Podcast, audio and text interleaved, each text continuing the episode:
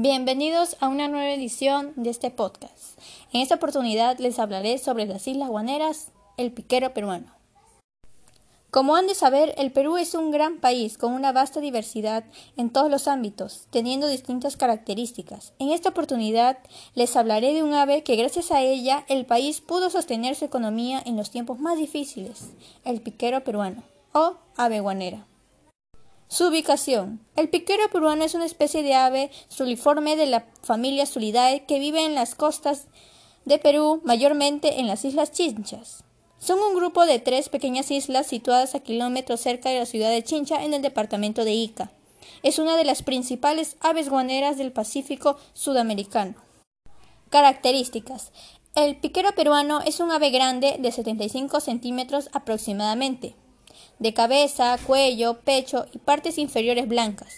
Tiene el pico gris, oscuro y extenso. Las patas cortas son de color negro azulado.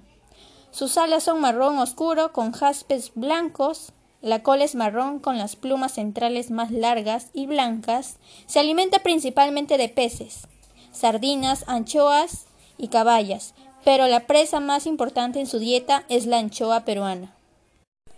Su importancia. El guano que producen es empleado como abono desde la época prehispánica, cayendo en desuso en la época colonial debido a la preferencia española del oro y la plata. Este recurso fue sobreexplotado por los recolectores, acumulado en grandes depósitos, todo esto producido por la demanda europea. A lo largo de los años 1840 a 1872, el Estado peruano obtuvo ingresos crecientes gracias a la explotación del guano hecha por sus socios privados. En total se calcula que no menos de 65 de cada 100 libras esterlinas generadas por la venta del guano fueron para el Estado. Su valor anual se estima en unos 50 millones de dólares. Por eso, un estudio científico propone que este producto sirva para ayudar a proteger las aves marinas. Pero al igual que muchas grandes fortunas, esta industria esconde un crimen detrás, la informalidad y la corrupción, e incluso la esclavitud. Daños que le ha causado el hombre al piquero peruano.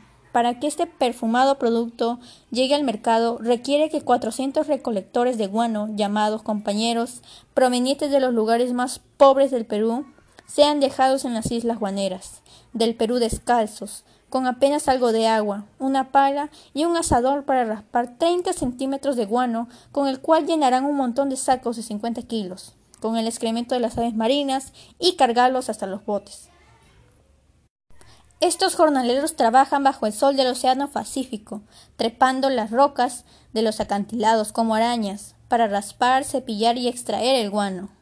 En los últimos años se ha descubierto una disminución en los ejemplares del piquero peruano. Su tasa de natalidad bajó alrededor de un 30%, ya que se encuentran restos de crías con asfixia por plástico. Es una alarma muy importante para reaccionar al daño que le hacemos a aquellas aves.